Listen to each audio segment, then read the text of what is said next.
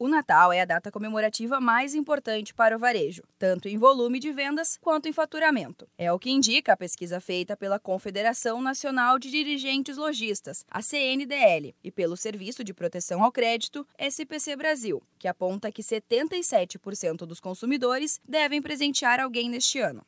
A Federação do Comércio de Bens, Serviços e Turismo do Estado de São Paulo, a FEComércio SP, prevê um crescimento de 7% no faturamento de vendas do comércio varejista no estado. Isso significa que mais de 76 bilhões de reais serão injetados no setor neste período. O crescimento nas vendas indica que os consumidores estão otimistas em relação à economia e os empresários devem aproveitar o momento. É o que destaca a consultora de negócios do Sebrae São Paulo, Cássia Godinho.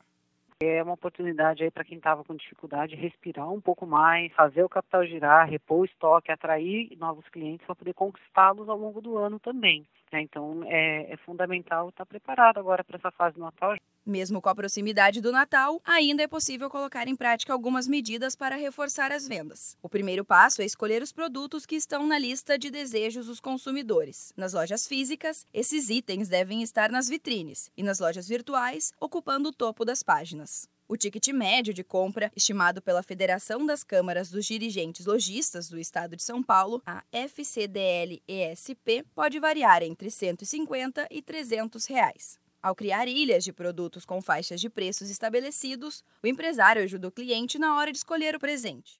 Outra regra importante, que vale ainda para todo o ano, é o bom atendimento. É o que afirma Cássia Godinho. As pessoas estão querendo comprar, elas são um pouco mais exigentes na hora da compra, então é importante que os vendedores estejam bem preparados. Se for uma loja física, tem que conversar com o cliente, entender o que precisa, oferecer as opções, tem que ter paciência, porque é para fechar uma venda. E na loja virtual, bom atendimento, chatbot, o site tem que estar funcionando muito bem, não é a hora de cair, está com produto sem estoque, o site tem que estar gostoso de navegar com muita coisa interessante para fazer e as categorias bem organizadas para que o cliente consiga se localizar rapidamente na compra do presente. Ao colocar em prática essas três medidas, os lojistas garantem boas vendas, fecham um mês com saldo positivo em caixa e ainda fidelizam os clientes para o próximo ano.